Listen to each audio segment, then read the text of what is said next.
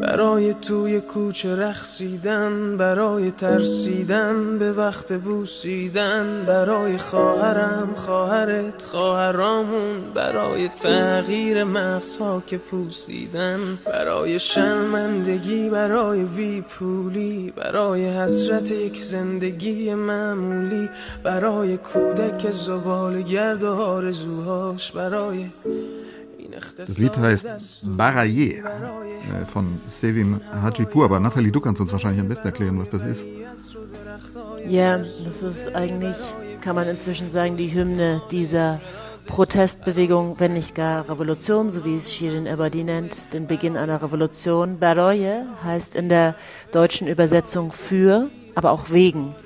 Und für die Freiheit singt Sherwin Hajipur am Ende und zählt zuvor auf, wegen all dem, warum die Menschen auf der Straße sind, wegen dem Küssen, bei dem wir Unbehagen fühlen, wegen dem nicht tanzen dürfen, wegen dem afghanischen Kind, das keine Zukunft hat.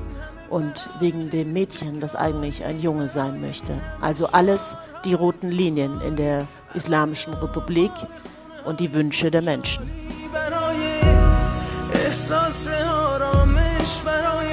چی پس از شبای طولانی. برای غرصای حساب و بیخوابی برای مرد میهن آبادی برای دختری که آرزو داشت به سر بود برای زن زندگی آزادی.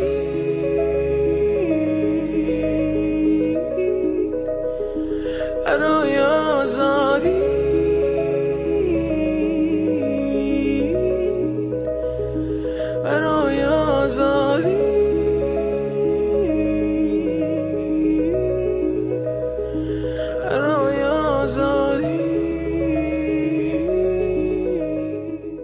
Deutschlandfunk. Der Politik-Podcast. Folge 286 ist es nach diesem Lied. Stefan Detjen ist im Deutschlandfunk Hauptstadtstudio am Mikrofon und wir haben zwei Leitungen geschaltet. Die eine nach Brüssel. Ja, hallo. Ein Gruß von Klaus Remmel, der Korrespondent hier für den Deutschlandfunk in der EU-Zentrale. Und dann haben wir eine Leitung nach München aufgebaut. Guten Tag. Hallo, hier ist Nathalie Amiri. Ich habe fünf Jahre lang das ARD-Büro in Teheran geleitet. Ja, Nathalie, und ich glaube, du wolltest gerade noch was zu dem Lied hinzufügen, das du uns eben erklärt hast. Genau. Zum Schluss singt Shelvin Hajipur für die Freiheit, Baroye Azadi, und er sagt, Baroye Zan, Zendigi Azadi, für die Frau, das Leben, die Freiheit. Der Slogan, den man eben gerade im Iran überall auf den Straßen rufen hört. Mhm. Und den wir jetzt am Wochenende auch in Berlin gehört haben, bei dieser riesigen Demonstration 80.000 Leute waren hier auf den Straßen. Ich glaube, da haben auch diejenigen, die das organisiert haben, einige aus dem Umfeld kannte ich, haben kaum damit gerechnet, dass das so viele sein würden, oder? Ja, das ist richtig. Man rechnete mit 50.000, was ja auch schon viel ist. Ähm, die Interviews, die ich führte mit den Nachrichtenredaktionen, die fragten immer, glaubst du wirklich, dass so viel kommen? Ich habe es geglaubt, denn ich habe von so vielen Exiliranern aus Stockholm, aus Brüssel, aus London, aus Schweden gehört, dass sie Busse reserviert haben und Zugtickets gekauft haben und kommen. Und um ab 5 Uhr morgens ploppten dann die Bilder von vollen Bussen mit Iranern, die genau dieses Lied Baroye in Bussen schon gesungen haben, ein. Und dann wusste ich, okay, das werden wahrscheinlich mehr als 50.000 werden. Und so war es ja dann auch. Darf ich dich mal fragen, Nathalie? Mich würde interessieren, ist das verwunderlich bis enttäuschend, dass das bei all der Begeisterung über die große Zahl eine Exilveranstaltung war, eine Demonstration von, von Exilanten oder gab es diese, diese Teilnahme deutscher Deutscher oder zumindest von Menschen, die in Berlin oder was weiß ich, wo sie herkamen, aus Deutschland kamen? Die waren schon auch da. Also es war natürlich sehr, sehr viel Wind gemacht worden und organisiert worden von Exil-Iranern. Ja.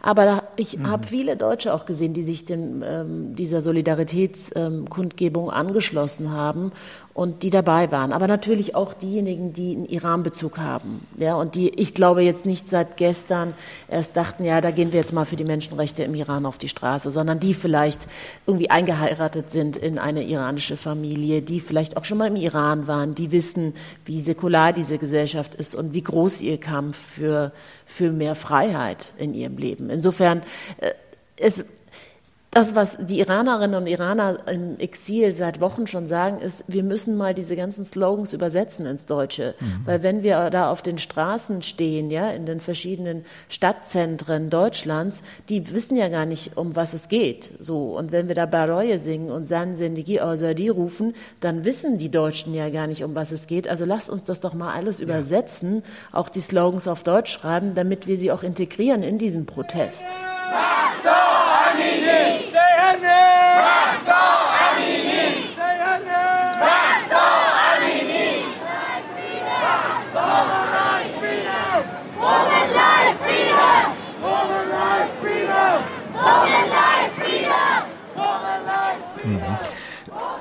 Wir wollen in dem Podcast jetzt darüber reden, was das eigentlich erstens für Appelle sind und zweitens, äh, wie die politischen Konsequenzen sind, was, welche Konsequenzen in Brüssel gezogen wurden auf dem Gipfel, vor dem EU-Gipfel in der letzten Woche, wie die Bundesregierung eigentlich ähm, reagiert. Aber Nathalie, vielleicht kannst du uns noch mal sagen, welche Erwartungen wurden da eigentlich ausgedrückt? Wie ist der Appell zu verstehen, jenseits äh, des Themas schaut her, nehmt wahr, was im Iran passiert?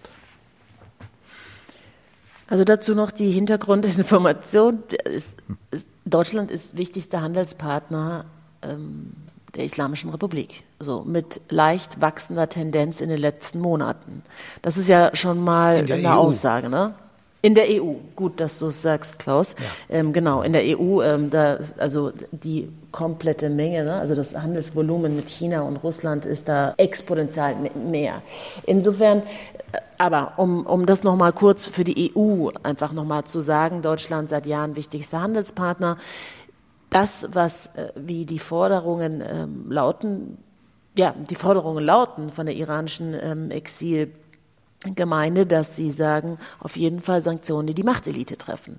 Denn das, was bisher passierte, war, dass die Mittelschicht verarmte und dass die Menschen einfach unter die Armutsgrenze rutschten und dass die Sanktionen die Reichen noch reicher gemacht haben. 2020 ist der Reichtum der Reichsten im Iran um 14 Prozent gestiegen. Es gibt 250.000 Millionäre, die, also vor, es liegt vor Saudi-Arabien und irgendwie auf Platz 14 Weltrangliste. Insofern muss man sich schon mal überlegen, diese Sanktionen und Iran ist das am sanktioniert, am stärksten sanktionierte Land, wo, dass die Sanktionen irgendwie falsch laufen. Weil ich war ja selber im Iran und habe dort jahrelang gelebt.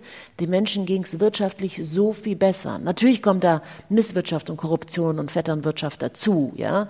Ähm, und das macht einen großen Teil aus. Und die Menschen übrigens auf den Straßen im Iran rufen nicht tot äh, Deutschland oder tot Europa oder tot Amerika aufgrund der Sanktionen, sondern die rufen tot dem Diktator und ähm, wir wollen die Islamische Republik nicht mehr. Aber hier wird der Druck enorm gerade erhöht auf die europäischen Politiker, dass es einfach Sanktionen geben soll, die wirklich die Machtelite treffen und vor allen Dingen die Revolutionsgarde und die Basij-Milizen auf die Terrorliste gesetzt werden sollen und Einreiseverbote bekommen, weil das sind diejenigen, die gerade hier noch wirklich, muss ich so salopp sagen, äh, lustig Party machen, äh, Penthäuser mit den Geldern der Iraner kaufen und, und Geschäfte machen. Insofern, ich habe gerade mit, na, mein letzter Satz, Menschenrechtsaktivistin und Anwältin im Iran gesprochen, die gesagt hat, sorry, was passiert eigentlich, also was läuft da eigentlich schief, wenn unsere Kinder im Gefängnis landen, Ausreise gesperrt sind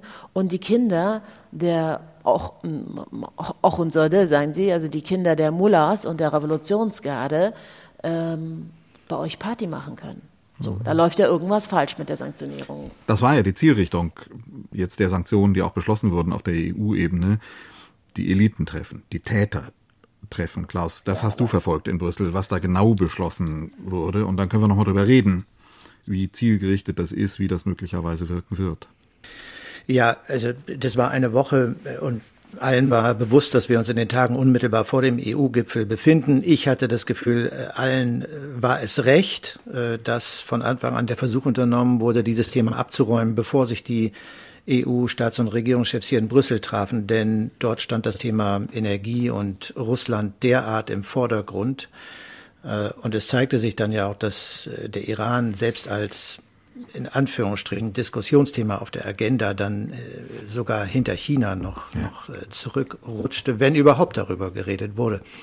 Wir hatten am Montag das Treffen der Außenminister in Luxemburg, wo das erste Sanktions, ja, ich scheue mich fast Paket zu sagen, geschnürt wurde. Also die ersten Sanktionen beschlossen wurde. Das waren elf Individuen äh, und vier Organisationen, darunter allerdings die Basij, die du gerade angesprochen hast, Nathalie.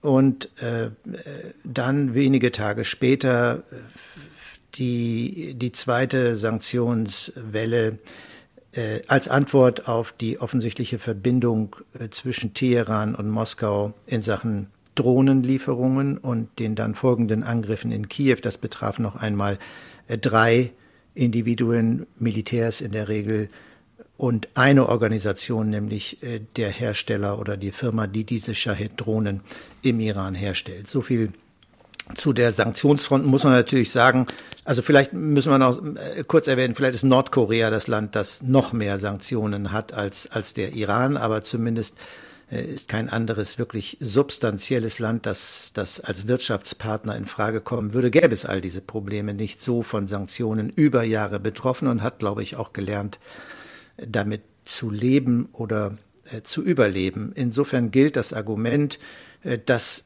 äh, der Spielraum für, ich sage jetzt nochmal den Westen, obwohl es beträchtliche Unterschiede gibt zwischen äh, den USA und den Europäern mit Blick auf diesen Konflikt, kommen wir bestimmt noch drauf, relativ wenig Spielraum hat, Sanktionen, Handelsbeschränkungen, wie wir sie im Konflikt mit Russland in den letzten Monaten erlebt haben, massiv auszuweiten. Das Was? wird mich so interessieren, Klaus, weil ich habe jetzt hier Omid Nuripur getroffen und äh, mehrere Grüne getroffen und sie sagen mal, ja, aber uns sind die Hände gebunden, eigentlich wollen wir die Revolutionsgarde auf die Liste setzen, die Basij-Milizen und du sprachst ja schon davon, dass du dich fast scheust davor, zu diesen Sanktionen, zu diesen Paketen Paket zu sagen, also man sagt auch dazu Sanktionchen, weil äh, im Grunde genommen ist es Symbolpolitik. Sittenpolizei zu sanktionieren ist ein Wort, niemand weiß, wer der, bei der Sittenpolizei äh, dabei ist, Mitglied ist. Es gibt keine Listen. Es ist eine totale Intransparenz.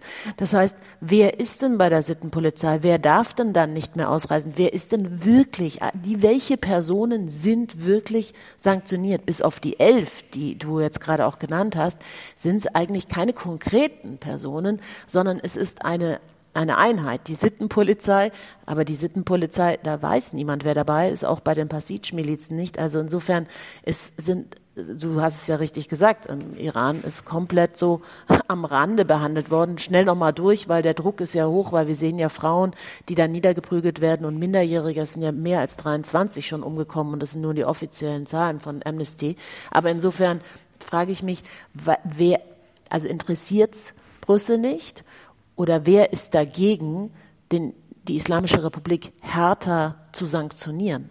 Mein Eindruck in Berlin war auch, dass man da eine starke Zurückhaltung hatte vor dem Gipfel. Die fragen immer, wird das und muss das nicht auf diesem EU-Gipfel eine starke Rolle spielen? Kann man nicht auch von der Bundesregierung erwarten, dass sie sich das Thema zu eigen macht und stark auf die Agenda sitzt. Das war klar erkennbar, dass da keine Bereitschaft da ist, äh, das zu tun, sondern dass die Haltung eher war zu sagen, naja, also was Iran geht, das muss ja auf dem Gipfel gar nicht mehr groß thematisiert werden, das machen die Außenminister vorher die Sanktionen sind auf den Weg gebracht worden und ähm, dann haben wir andere Themen auf dem Gipfel. Jetzt fand ich es aber interessant, das habt ihr in dem letzten Politik-Podcast am Wochenende, Klaus, auch sehr interessant erzählt, dass, ähm, dass die Vereinbarung vorher ein Thema nicht auf die Agenda zu setzen oder nicht groß auf die Agenda zu setzen, nicht viel heißt, denn das Thema China, du hast es eben nochmal gesagt und ihr habt das interessant geschildert im letzten Politik-Podcast, das hat sich dann eben sehr stark auf die, auf die Liste gesetzt. Aber die Frage ist natürlich, ja, wer das, jetzt hinkommt ja. und sagt, wir setzen das Thema Iran stark und zwar mehr ähm, und, und wollen mehr tun als einen weiteren Appell an das Regime richten. der steht naja, vor der Frage, Stefan, was soll es sein? Soll es ein kompletter Handelsboykott sein oder soll es der formelle Ausstieg aus den Atomverhandlungen sein?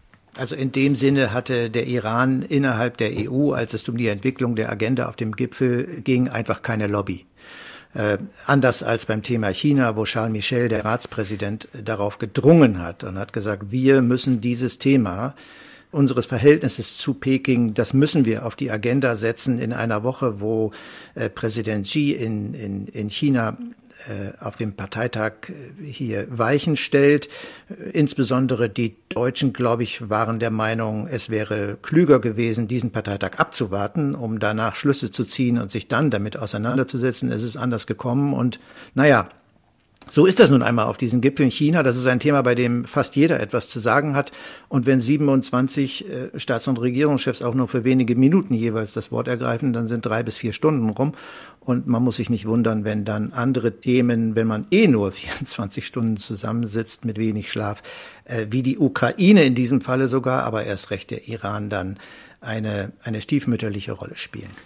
Mein Eindruck ist, dass die Erklärung nicht auf dem Gebiet der Wirtschaftspolitik zu suchen ist. Deutschland hatte sehr starke, traditionell sehr starke Wirtschaftsbeziehungen zum äh, Iran. Deutsche Außenminister Steinmeier, Gabriel, Sigmar Gabriel sind in den Iran gereist. Gabriel auch noch nach seiner aktiven Zeit als äh, Wirtschaftsminister, ja. Außenminister Heiko Maas. Da war immer Wirtschaftspolitik im Vordergrund. Nathalie, du hast eben gesagt, Deutschland ist innerhalb der EU nach wie vor der größte Handelspartner der EU, aber das ja auf einem verhältnismäßig niedrigen Niveau. Ich glaube, dass die Wirtschaftsbeziehungen zwar noch eine Rolle spielen, ähm, es gibt ja auch die Vermutung immer wieder, dass diese Zurückhaltung etwas mit, den, äh, mit, mit der Energiepolitik zu tun hat und mit der Hoffnung, dass man doch nochmal den Iran als Energiepartner, als äh, Öllieferanten und Gaslieferanten gewinnen kann. Aber nach meinem Eindruck ist doch ganz überbordend dabei die Unsicherheit und die Offenheit der Frage, was aus dem JCPOA, also aus den Atomverhandlungen mit dem Iran werden will. Da haben wir in Berlin immer wieder, wenn wir danach gefragt haben, nach diesem Zusammenhang ausweichende Antworten gehört im Sinne von ähm, die Frage, ob man diese Verhandlungen jetzt sanktionierend abbricht, die stellt sich gar nicht. Die Verhandlungen liegen seit August sowieso auf dem Eis. Aber das ist doch eigentlich die Frage, die alles überwölbt im Augenblick. Ähm, muss man die Beziehungen mit dem Iran in einer Art und Weise aufrechterhalten? Kann man sie so aufrechterhalten, dass sich an diese Atomverhandlungen nochmal eine Anschlussmöglichkeit bietet?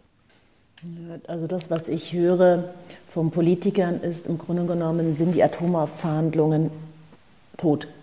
Es, gibt, es wird keinen Atomdeal geben mit der Islamischen Republik. Die Fronten sind so verhärtet, man hat sich mit gegenseitigen Bedingungen so sehr in die Sackgasse katapultiert. Iran hat enorm hoch angereichert inzwischen. Es ist kaum noch zu vertreten mit einem Regime jetzt, es ist nicht mehr zu vertreten, ähm, mit einem Regime, das, das solche Bilder produziert von, von wirklich ähm, niedergeprügelten und getöteten Frauen und Kindern, dass man da einen Deal macht. Und äh, Präsident Biden hat ja am Anfang äh, gesagt, er will diesen Deal auf jeden Fall wieder aktivieren, wiederbeleben. Er hat sich nur viel zu viel Zeit gelassen und inzwischen wird es also vor den Midterms sowieso nicht mehr durchbringen und danach wird er, äh, so wie es laut Umfragewerten aussieht, auch äh, so geschwächt sein, dass er so einen Deal, dem ja die Republikaner die ganze Zeit schon sehr kritisch gegenüberstehen, nicht durchbringen wird. Die Frage ist jetzt, und das, was ich eben höre von europäischer Sicht, naja, eigentlich ist es tot. Wir wollen nur nicht jetzt das Ganze offiziell beenden und nicht als Erster vom Tisch aufstehen und gehen, um der Islamischen Republik keine Argumente zu liefern, sondern wir lassen es eigentlich ins Leere rauslaufen. Aber das hat natürlich alles miteinander zu tun. Solange es das Atomabkommen gibt, möchte man nicht noch weiter auch den Iran verärgern, also nicht mit massiven ähm, Sanktionen. Insofern hast du schon recht, Stefan, wenn du sagst, das Atomabkommen schwebt so über allem ein bisschen drüber. Also mein Eindruck ist, äh, weil ich mir die Frage stelle, warum, und die Einschätzung teile ich, dass die Aussichten für dieses Abkommen sehr gering sind, warum fällt es äh, den Europäern, aber ich glaube sogar insbesondere Deutschland so schwer, von diesem diplomatischen Projekt zu lassen, auch wenn sie wissen, dass es letztendlich nicht dazu kommt. Natürlich haben wir die Alternativen, die nicht schön sind und die in ihren Weiterungen gar nicht absehbar sind, was Militärinterventionen angeht, äh, die dann drohen. Aber ich glaube, es hat einfach auch viel mit der Genese dieser Atomverhandlungen zu tun. Das war mal ein ein Kronjuwel deutscher Diplomatie, ja, Frank-Walter Steinmeier mit einem Investment, ich glaube, jenseits der Ukraine ohne Beispiel. Und ich weiß noch genau, das dürfte auch in die Zeit fallen, als du in Teheran warst, als wir im Februar 16 mit Steinmeier äh, nach, nach Teheran flogen, um diese, ja, ich will fast sagen, Zeitenwende. so, diese Art Zeitenwende mit Blick auf den Iran einzuläuten. Und ich habe hier die, das ist echt total interessant, ich wusste das gar nicht. Ich habe hier die Handelskurven der Amerikaner und der äh, EU vor mir. Und es ist ein wilder Zickzackkurs bei der EU und bei den, Iran, bei den Amerikanern. Da könnte man glauben, es hat diese ganzen Verhandlungen überhaupt nie gegeben. Selbst 2015, als das Abkommen dann äh, geschlossen wurde und wenig später dann äh, durch die UN in, in völkerrechtliche Bahnen gegossen wurde, gab es keinen Ausschlag bei den Amerikanern, während die Zahlen in der EU hochschossen. Und dann nach 2018 haben wir erwähnt, als Trump das Ganze dann abgebrochen hat, ist alles wieder eingeknickt unter dem Eindruck von äh, extraterritorialen Sanktionen, die die Amerikaner verhängt haben. Aber ich habe damals 2016 bei diesem Besuch die Nervosität gespürt von Frank-Walter Steinmeier, das hier auch, und da kannst du vielleicht auch was zu sagen, denn wir sagen immer so, naja, die Iraner, das war ja keine monolithische Angelegenheit. Selbst als das Abkommen geschlossen wurde, gab es einflussreiche Gegner des Abkommens, auch im Iran. Mhm. Und man wusste nicht, wie würde dieser Besuch laufen. Wir sind am Tag danach nach Riyadh geflogen. Das war alles sehr, sehr, sehr, sehr heikel und nicht ganz so gespannt, aber ich habe den Besuch von Heiko Maas äh, dann drei Jahre später in guter Erinnerung. Für mich auch Ausweis dessen, dass Deutschland nicht loslassen wollte, auch in den Trump-Jahren zu versuchen, hier, äh, auch wenn alles verloren schien, äh, etwas zu retten. Man hat ja in Teheran jahrelang äh, die Iraner besänftigt und immer wieder beruhigt und gesagt, jetzt lasst uns mal gemeinsam Trump absitzen, um dann wieder einzusteigen. Dann hat man ja Instex, diese Tauschhandelsbörse, versucht auf den Weg zu bringen. Das hat ja auch nicht funktioniert. Und nochmal zu den Delegationsreisen, also diese Aufbruchstimmung, von der du 2016 sprichst, das war enorm. Ich habe ja schon mal im Iran gelebt, 2005 bis 2011 da habe ich zwei Jahre in der deutschen Botschaft auch gearbeitet und war zuständig auch fürs Protokoll, für die Delegationsreisen. Wenn da mal eine Delegation kam aus Deutschland, war das wirklich also ein Riesending. Vielleicht in dieser ganzen Zeit, in den sechs Jahren, ich habe danach, zwar nach zwei Jahren bei der ARD angefangen, aber in den sechs Jahren, ich glaube, zwei Delegationsreisen kamen aus Deutschland.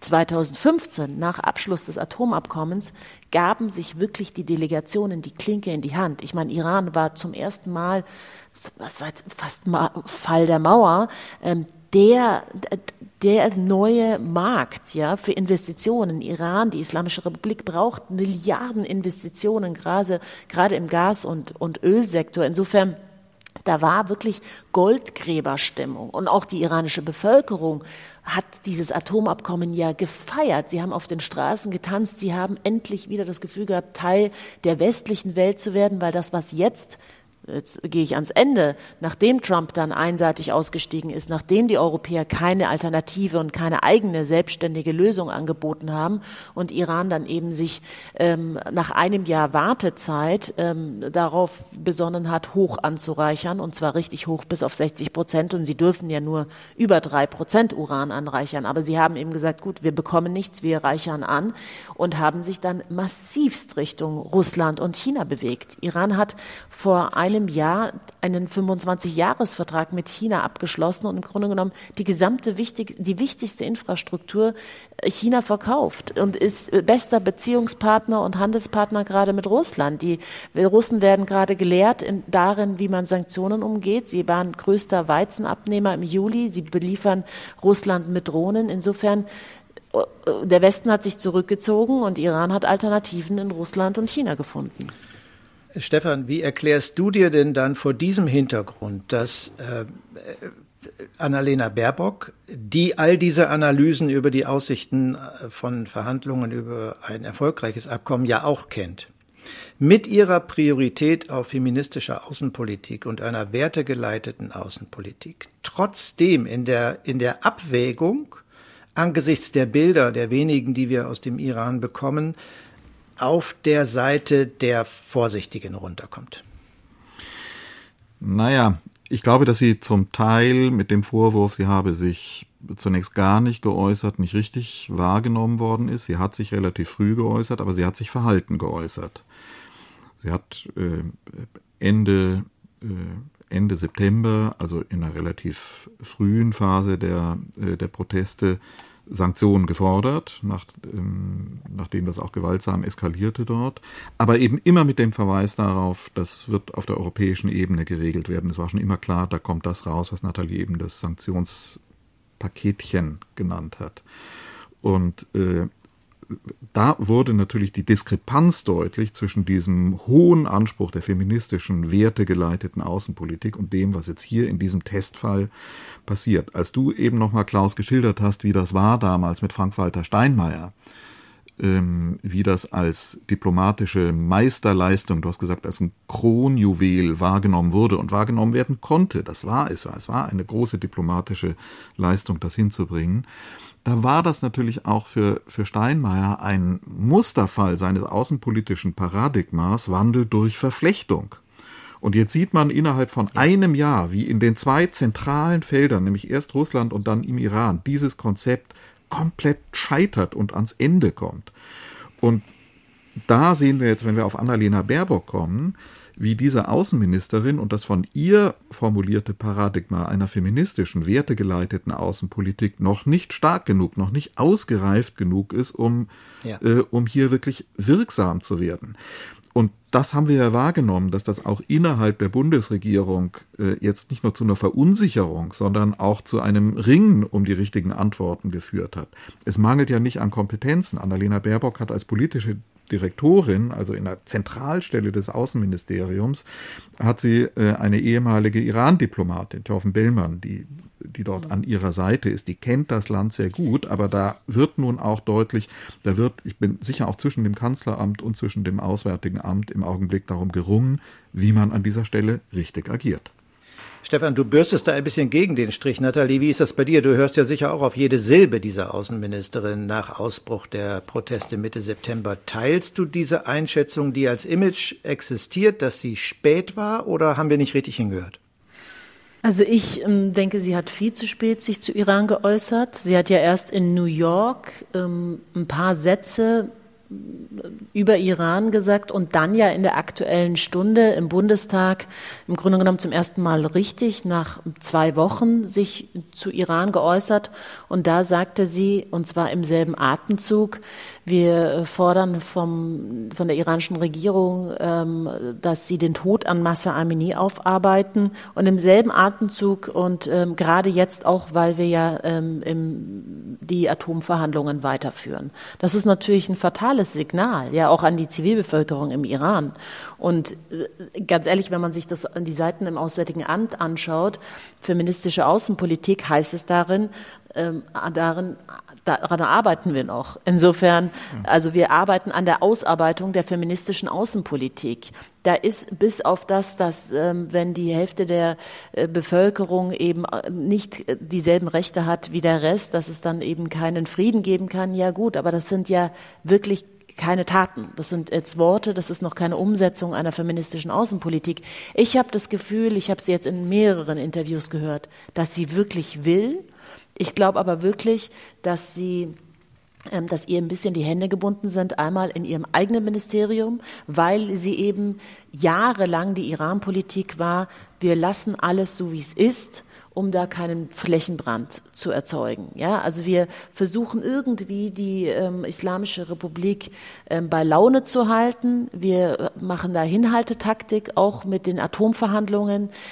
Das Ganze, als Trump ausgestiegen ist, eben äh, sie zu beschwichtigen und zu sagen, wartet ab, alles wird besser.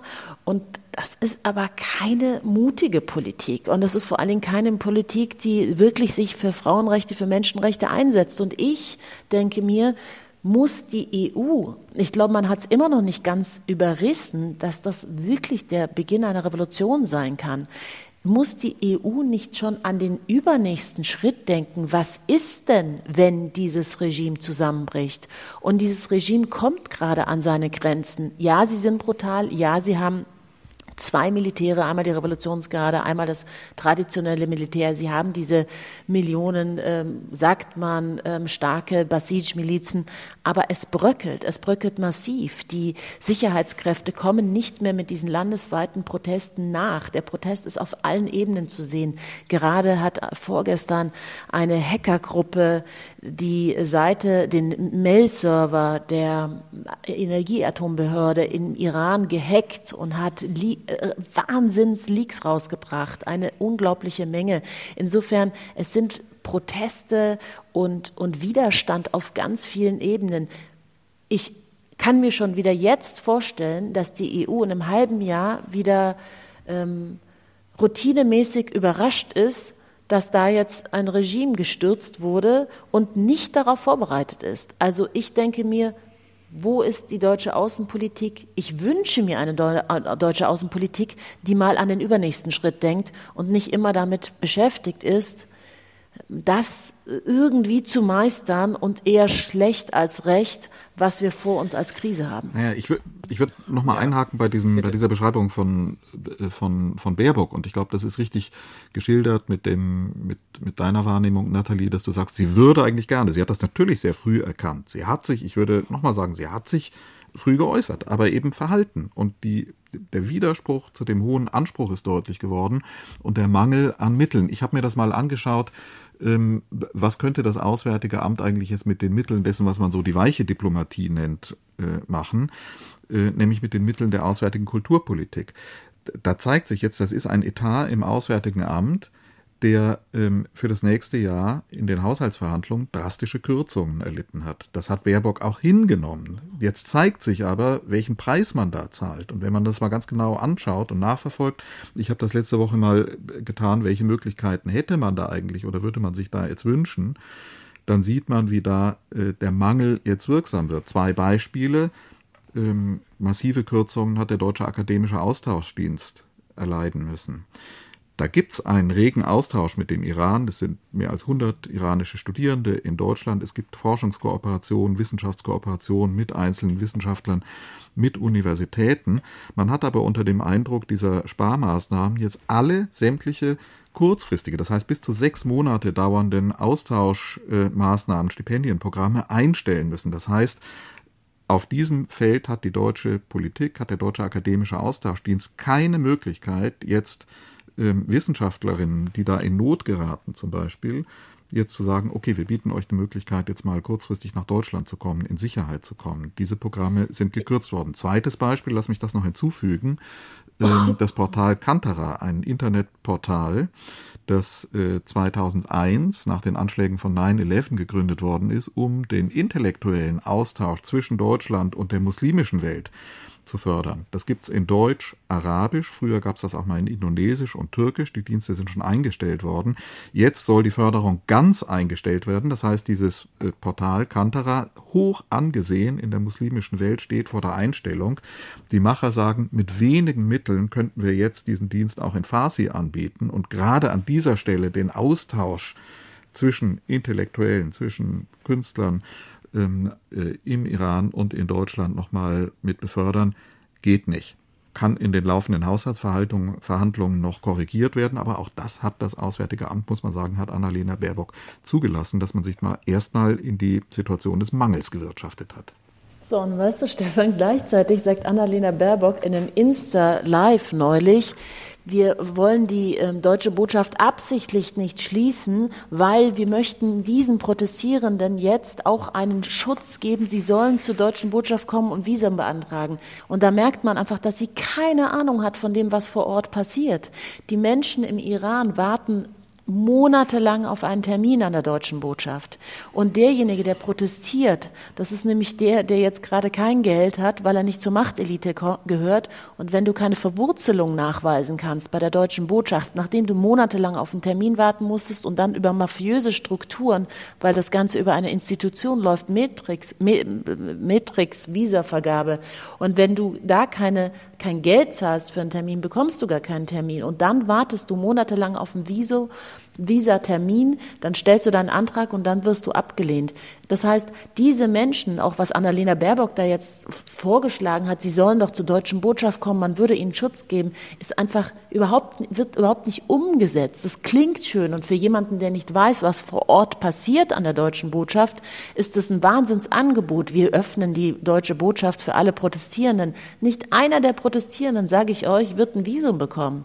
Aber wer ein Visum bekommt, sind diejenigen, die Geld Geld haben, die Verwurzelung nachweisen können mit dem Iran, die Immobilien haben und das sind die Kinder der Machtelite und die bekommen ein Visum. Insofern, da muss sich auch Annalena Baerbock natürlich, bevor sie solche Angebote in, online dann mal an diese Menschen rausgibt, das ist, es ist wirklich, also es ist zynisch. Die Menschen lachen darüber und sind aber auch unglaublich wütend, weil sie eben kein Visum bekommen von Deutschland.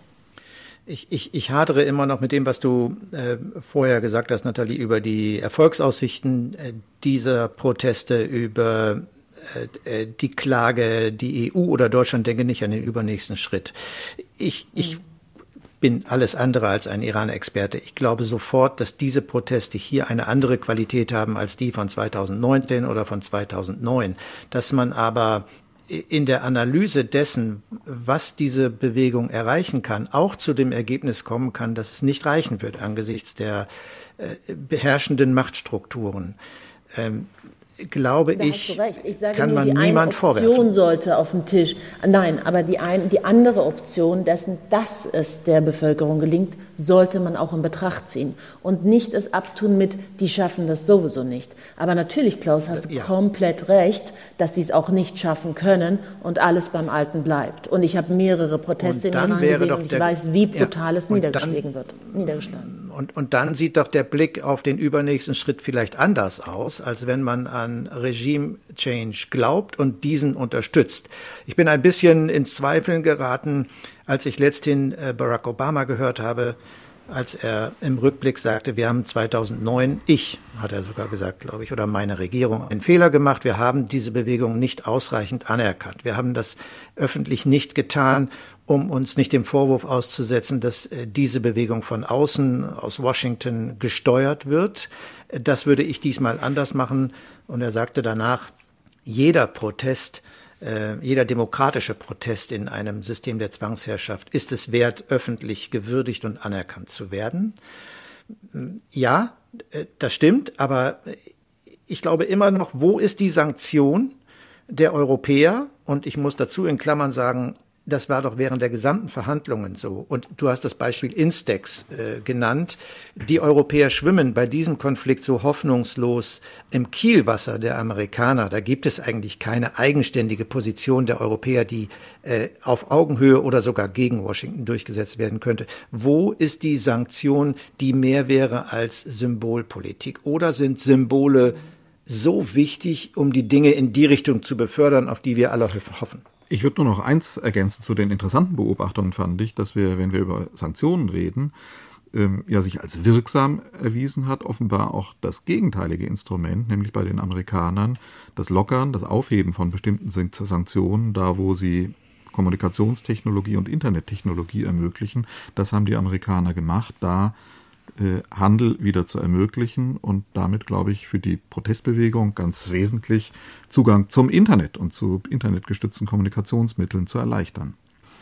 Auf jeden Fall. So, was machen wir denn jetzt mit all dem? Natürlich auch wieder also, wahnsinnig schwer, ne? Also weil es gibt ähm, die Hardware nicht. Also jetzt ist Starlink, man sieht einige Bilder und Filme aus dem Iran, aber es ist natürlich auch sehr großzügig ähm, gewesen und ähm, Elon Musk hat ja dann Starlink auch für Iran aktiviert, aber natürlich äh, weiß man auch, die Grenze die Grenzen des Iran werden bewacht von der Revolutionsgarde und es ist wahnsinnig schwer, darüber natürlich die Antennen und die Hardware reinzubringen. Würde, Aber ja, Klaus, was machen wir damit? ich würde am Schluss an uns alle mit Blick auch auf die Uhr ähm, die eine Frage richten. Worauf sollten wir schauen als Journalistinnen, als Journalisten? Was sind die Themen, die wir da jetzt in den Blick nehmen müssen? Ein paar Sachen sind wahrscheinlich angeklungen. Ich würde mal anfangen und würde sagen, äh, auch uns mit der Frage beschäftigen, was heißt es, wenn wir Sanktionen verschärfen, wenn wir dieses Re Regime weiter isolieren, unter Druck setzen, aber damit in Kauf nehmen, dass sich dieses Regime atomar aufrüstet. Das ist eine Frage, wo dann auch Israel eine Rolle spielt. Aber das ist, glaube ich, eine Frage, mit der man sich realistisch dann beschäftigen muss. Also ich würde gerne als Zweiter rangehen, weil ich hoffe, dass Nathalie dann etwas Hoffnungsvolleres zum Schluss sagt, als ich es tue. Denn äh, ich, ich sehe es einfach ich, ich finde, wir können uns doch nicht mit der Einschätzung, und ich glaube, wir haben sie alle drei geteilt, dass dieses Abkommen oder die Gespräche über ein Abkommen nicht zu dem Ergebnis führen werden, das wir uns alle wünschen.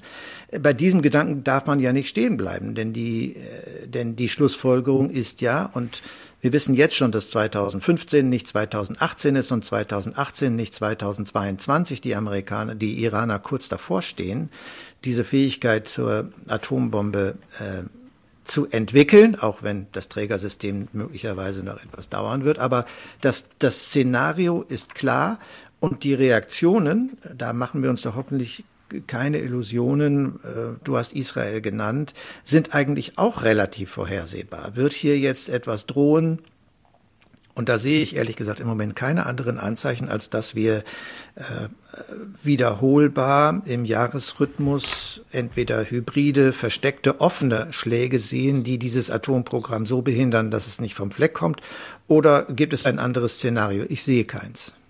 Ich glaube, man kann dem Regime der Islamischen Republik nicht trauen, auch wenn es ein Atomabkommen geben sollte, von dem ich aber nicht glaube, dass es eins geben wird. Insofern sehen wir gerade etwas finde ich, Historisches. Wir sehen eine Zivilbevölkerung, und zwar eine weitestgehend säkular eingestellte, die sich gegen ein totalitäres Regime auflehmt, es loswerden will.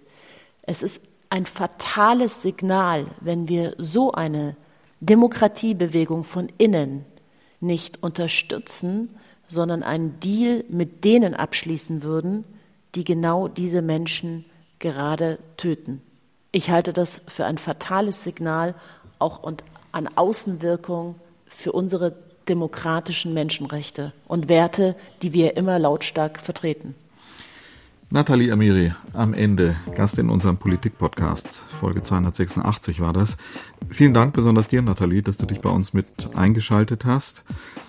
Reaktionen, Anmerkungen, Anregungen wie immer gerne an unsere Mailadresse politikpodcast.deutschlandfunk.de. Wir machen an der Stelle den Schlusspunkt. Ich sage euch beiden, Nathalie, dir in München, Klaus, dir in Brüssel, vielen Dank für heute. Tschüss. Tschüss, ihr beiden. Ciao.